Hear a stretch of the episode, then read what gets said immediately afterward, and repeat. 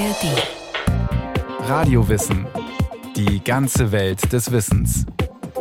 Ein Podcast von Bayern 2 in der ARD Audiothek.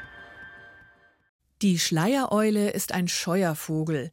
Sie brütet gern in Scheunen. Das freut wiederum die Landwirte, denn dort geht sie auf Mäusejagd. Ihr lautloser Flug macht die Schleiereule zu einer erfolgreichen Jägerin.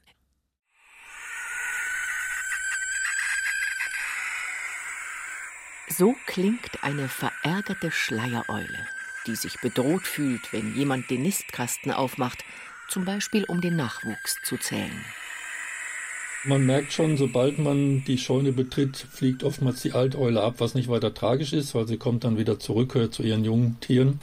Die Jungvögel sitzen meist noch irgendwo, so drei, vier, fünf äh, Jungvögel und äh, wie sie dann von denen angeschaut werden, ist schon faszinierend. Der pensionierte Maschinenbauingenieur Werner Hellwig hat viele Stunden seines Lebens im Büro verbracht. Jetzt ist er ehrenamtlicher Eulenbeauftragter des Landesbundes für Vogel- und Naturschutz im Landkreis Coburg und ist viel draußen. Er wollte etwas für die Natur tun und helfen, damit auch seine zehn Enkel später noch Schleiereulenküken in die Augen schauen können. Schleiereulen faszinieren viele Menschen.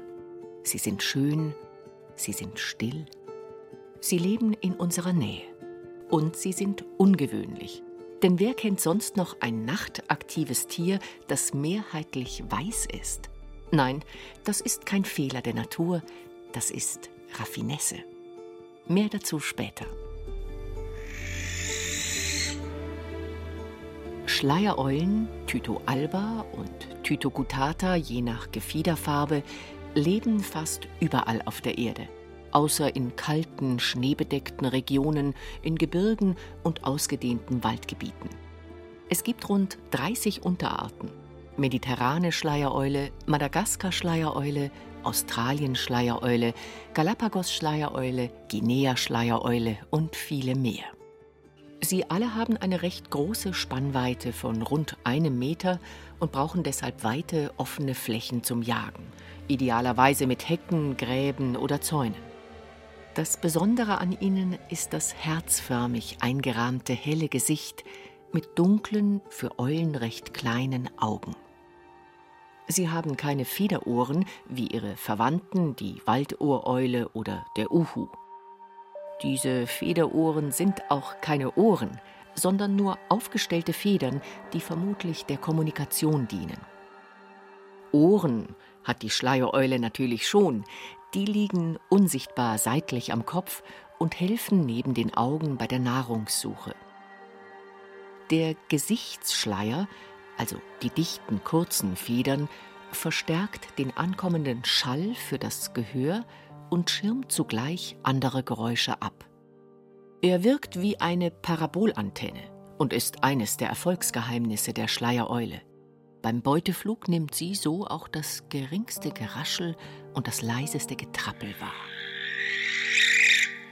Ihre Nahrung besteht fast ausschließlich aus Mäusen. Feld, Wühl, Hausmäuse, aber auch mal aus Spitzmäusen, Maulwürfen oder Fledermäusen. Davon vertilgen die Eulen, sie sind rund 35 cm groß und wiegen weniger als ein Pfund, eine Menge drei bis vier Mäuse pro Tag. Deshalb sind Schleiereulen bei den meisten Menschen auch beliebt. Sie sind Kulturfolger. Sie halten den Bauern die Mäuse vom Leib, idealerweise sogar direkt in den Scheunen. Tagsüber ruhen sie im Stehen auf einem Balken und lehnen sich dabei gerne an. In der Dämmerung werden sie aktiv, putzen sich und beginnen dann nach Beute Ausschau zu halten. In einer Scheune sondieren sie von oben die Lage und lassen sich dann zum Jagen auf den Boden nieder. In Deutschland ist mit diversen Strukturreformen der Landwirtschaft die gute alte Scheune vielerorts verschwunden und mit ihr die Mäuse und die Schleiereulen. Deshalb stehen sie auf der roten Liste der bedrohten Arten. Das Thema ist mit dem Bauernsterben bei uns hier sicherlich genauso wie in anderen Regionen dass Scheunen gar nicht mehr wirtschaftlich genutzt werden und auch keinen Strom mehr haben. Komme zum Teil in Scheunen rein, Die sind ziemlich leergefegt. Da hat die Eule keine Chance, irgendwo auf dem nackten Betonboden zu brüten. Doch wie kann man ihnen helfen? Indem man zum Beispiel Nistkästen in vor der Witterung geschützten Räumen für sie aufstellt.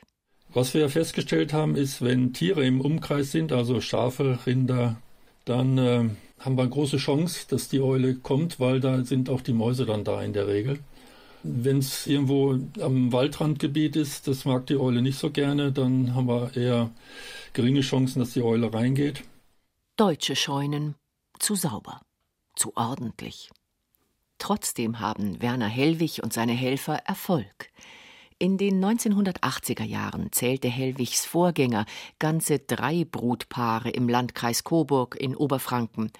Derzeit gibt es im Mittel 20 Brutpaare pro Jahr wobei die Zahlen zwischen den Jahren stark schwanken, je nach Größe der Mäusepopulation. 2022 wurden 36 Jungvögel gezählt, 2023 waren es 86. 80 Prozent der Fläche im Landkreis Coburg werden land- und forstwirtschaftlich genutzt, davon 20 Prozent als Dauergrünland. Das ist das Nahrungsgebiet, das die Schleiereule eigentlich braucht. Doch auch hier deutsche Wiesen und Weiden zu ordentlich, zu eintönig. Was uns fehlt, sind so ein bisschen die zusammenhängenden Ödlandstreifen, wo die Kleinsäuger dann ausreichend äh, Lebensraum haben. Wir haben da Maßnahmen ergriffen vom Landesbund für Vogelschutz auch in der Richtung, dass wir Flächen aufkaufen oder Flächen anpachten und dass wir da Nahrungsangebot schaffen. Ne? Bernd Ulrich Rudolf von der Vogelschutzwarte des Bayerischen Landesamts für Umwelt kennt die Problematik. Er ist zuständig für Schutzprogramme und die Dokumentation der Bestände. Wir haben ja diesen Flächenverbrauch, den Zuwachs auf der landwirtschaftlichen Flur vor allem spielt der sich ab große Gewerbegebiete und so weiter entstehen um die Siedlungen. Der Verkehr nimmt zu und die Straßendichte nimmt zu. Und das führt dazu, dass zum einen natürlich auch Nahrungsflächen weniger werden und zum anderen die Zahl der Kollisionsopfer steigt. Kollisionsopfer, weil Eulen gegen Autos, LKWs oder Züge fliegen. Eulen fliegen ja niedrig, die jagen unter zwei Meter Höhe über dem Boden. Die müssen ja diese Mäuse hören und dann schnell zugreifen, wenn sie die orten. Und dabei überqueren sie natürlich vielfach die Straßen, auch Eisenbahnlinien, sodass die Zahl der Eulen unter den Verkehrsopfern oder Kollisionsopfern schon überdurchschnittlich hoch ist. Die Datenlage der Schleiereule ist in Bayern etwas unklar. Zwischen 1996 und 2016 hat sich die Zahl der Brutpaare schätzungsweise halbiert. Es ist aber nicht bekannt, wie viele Paare es Mitte der 90er Jahre gab. Andere Daten aus einer Erhebung zwischen den Jahren 2005 bis 2009 sprechen von rund 1500 Brutpaaren in Bayern. In den letzten Jahren gehen die Zahlen wieder nach oben, so Rudolf. Schleiereulen kommen in Franken, in der Donauniederung und in Schwaben vor. Das Alpenvorland oder gar die Alpen sind kein Lebensraum für sie. Man kann sich die Linie der südlichsten Brutvorkommen in Bayern vorstellen zwischen Augsburg und Landsberg, also so die Region Schwab-München. Im Unterallgäu gibt es noch Brutpaare.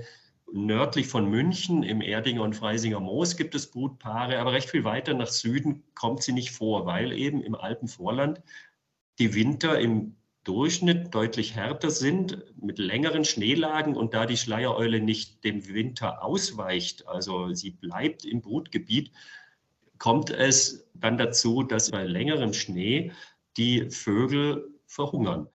Sie verhungern, weil sich die Mäuse unterhalb der Schneedecke bewegen und so für die Eulen unauffindbar sind.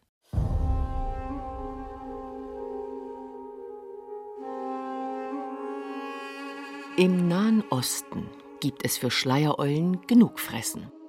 Aber sie sterben oft, weil die Bauern systematisch Giftköder gegen Ratten und Mäuse auslegen. Sie vergiften damit auch deren Jäger.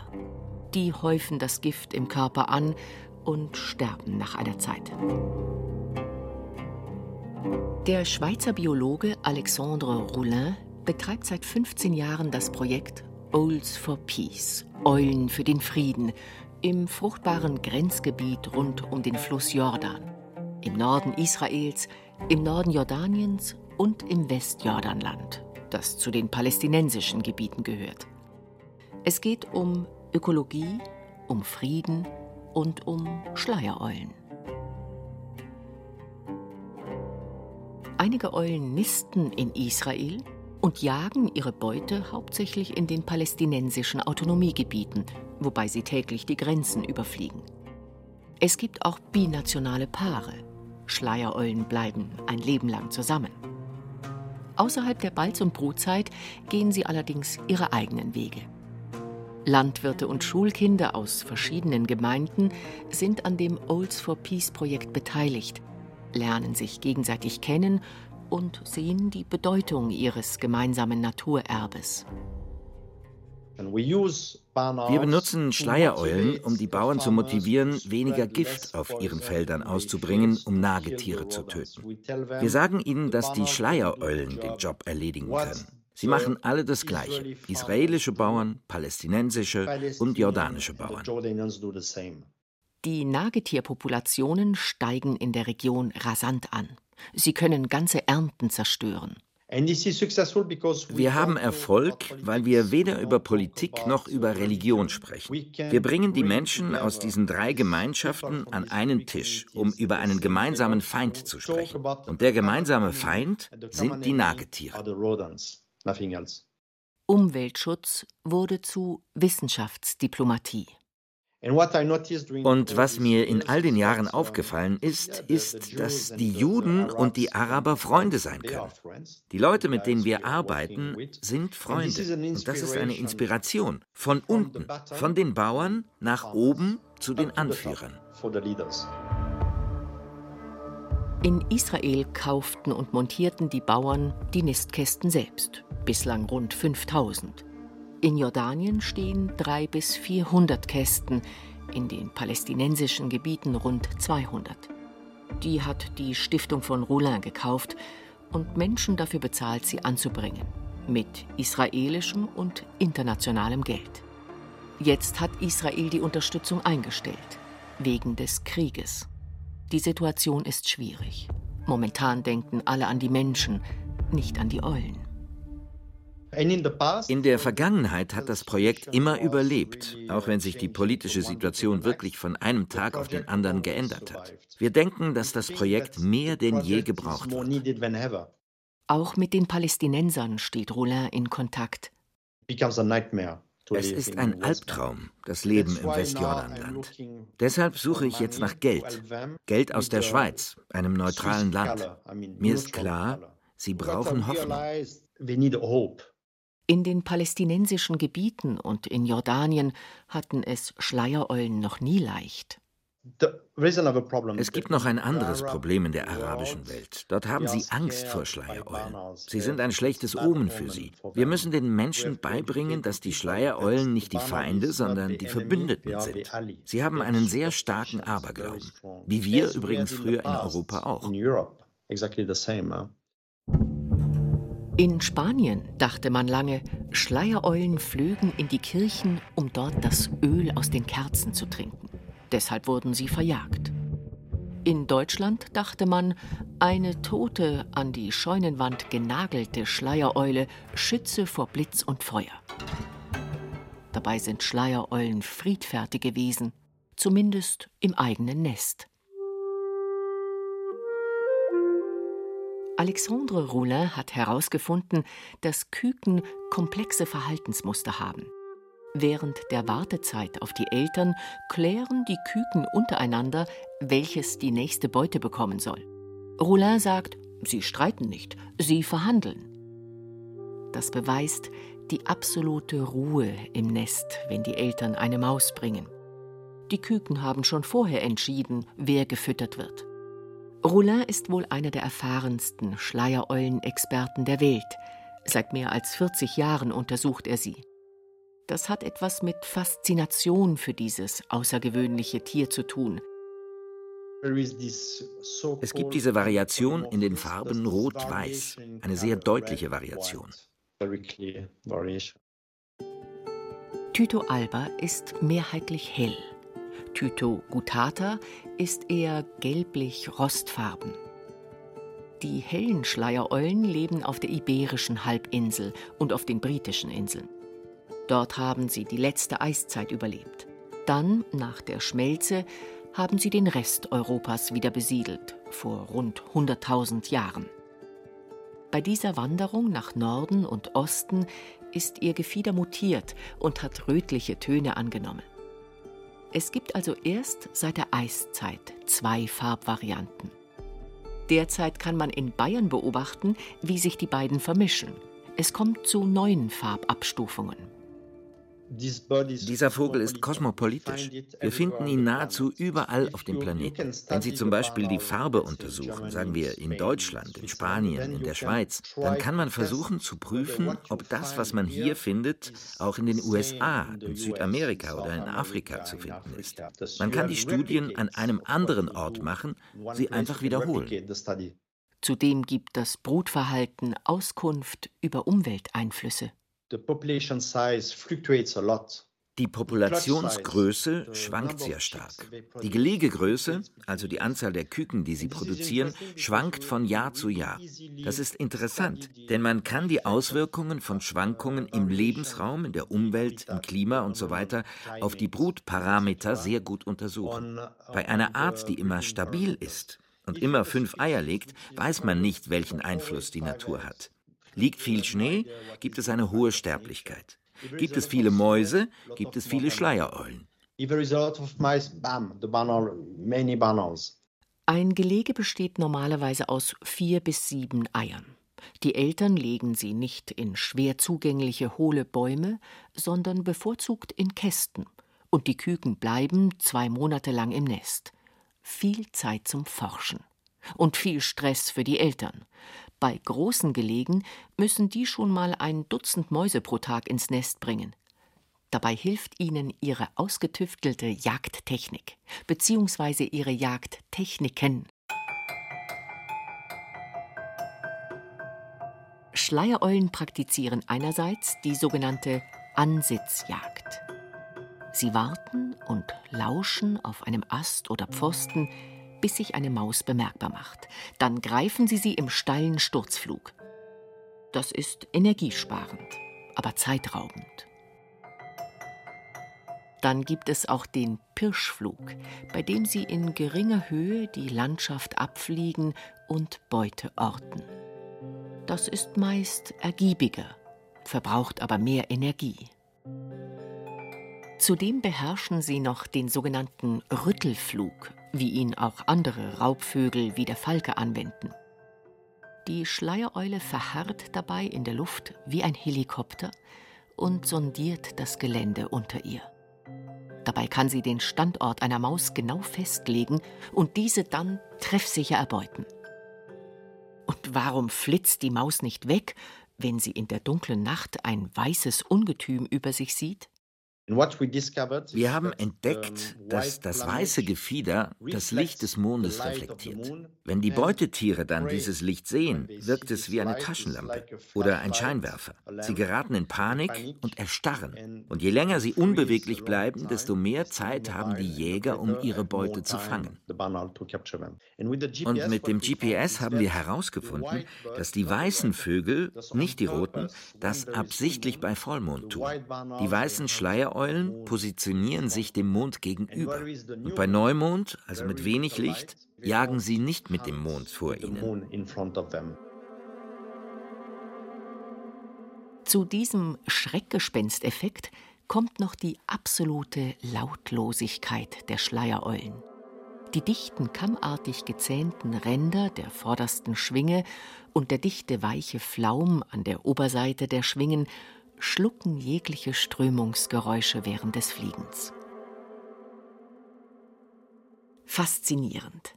Das findet auch Carmen Pöhl, die sich, wie Werner Hellwig, als Freiwillige im Eulenschutz engagiert. Nicht in Coburg, sondern im nördlichen Allgäu, in Oberschwaben.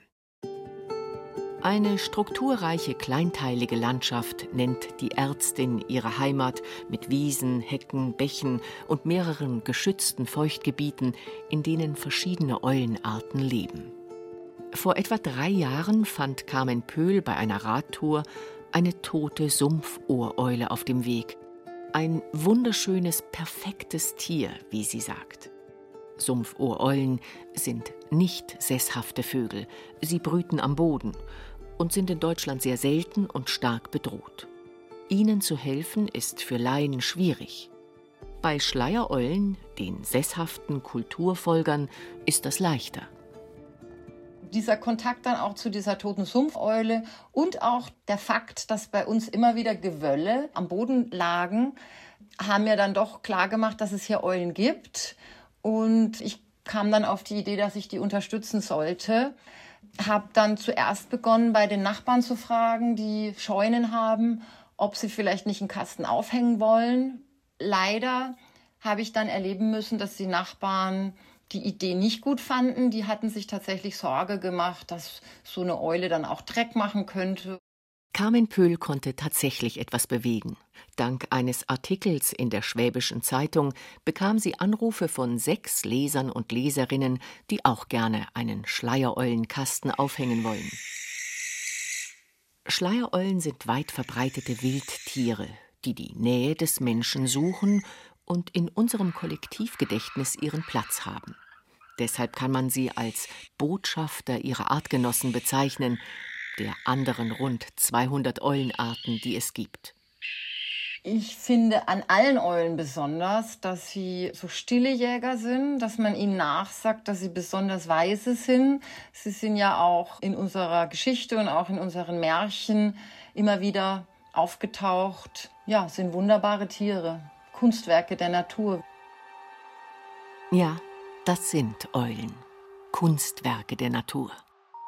Wegen ihrer Effizienz bei der grenzübergreifenden Mäusejagd erleben sie im Nahen Osten gerade einen Imagewandel. Weg von der Unheilsbotin hin zur Friedenstaube. In Mitteleuropa nagelt sie zum Schutz vor Blitz und Feuer wohl niemand mehr an das Scheunentor aber unsere intensive Landnutzung macht ihnen zu schaffen. Wenn wir sie weiterhin um uns haben wollen, müssen wir unseren Lebensraum mit ihnen teilen. Wir müssen dafür sorgen, dass es weite, offene Flächen gibt, auf denen sie Nagetiere und kleine Säugetiere finden. Und sie brauchen geschützte Nistplätze, wo sie ihre Brut ungestört aufziehen können. Eigentlich nicht viel. Erfolgreiche Jägerin und Kulturfolgerin. Ein Radiowissen war das über die Schleiereule von Brigitte Kramer. Mehr Tierporträts von Radio Wissen finden Sie, findet ihr in der ARD Audiothek und überall, wo es Podcasts gibt. Zum Beispiel auch eine Folge über die Fledermaus oder über Schwalben oder den Mauersegler. Mehr Infos zu diesem Stück gibt's in den Show Notes. Wie wir ticken. Wie wir ticken. Wie wir ticken euer Psychologie-Podcast. Große Gefühle und kleine Abenteuer, Liebe und die Kunst, sich zu streiten. Wie kann Versöhnung gelingen? Was macht Frauenfreundschaften aus? Was hilft gegen das ewige Aufschieben? Solche Fragen beantwortet der Psychologie-Podcast der beiden Podcast-Champions Radiowissen und SWR2 Wissen. Lebensnah und wissenschaftlich fundiert nimmt euch unser Podcast Wie wir ticken mit in die Welt der Psychologie. Wir fragen, wie Gefühle, Gedanken und Verhaltensweisen entstehen und warum. Wir reden über Sehnsüchte und Süchte, wir klären auf über psychische Erkrankungen, gehen zurück in die Kindheit und blicken ins Hier und Jetzt. Und wir sagen, wie ihr euch und andere besser verstehen könnt. Wie wir ticken, euer Psychologie-Podcast von Radio Wissen und SWR2 Wissen. Alle Folgen findet ihr in der ARD Audiothek und überall, wo ihr sonst eure Podcasts hört.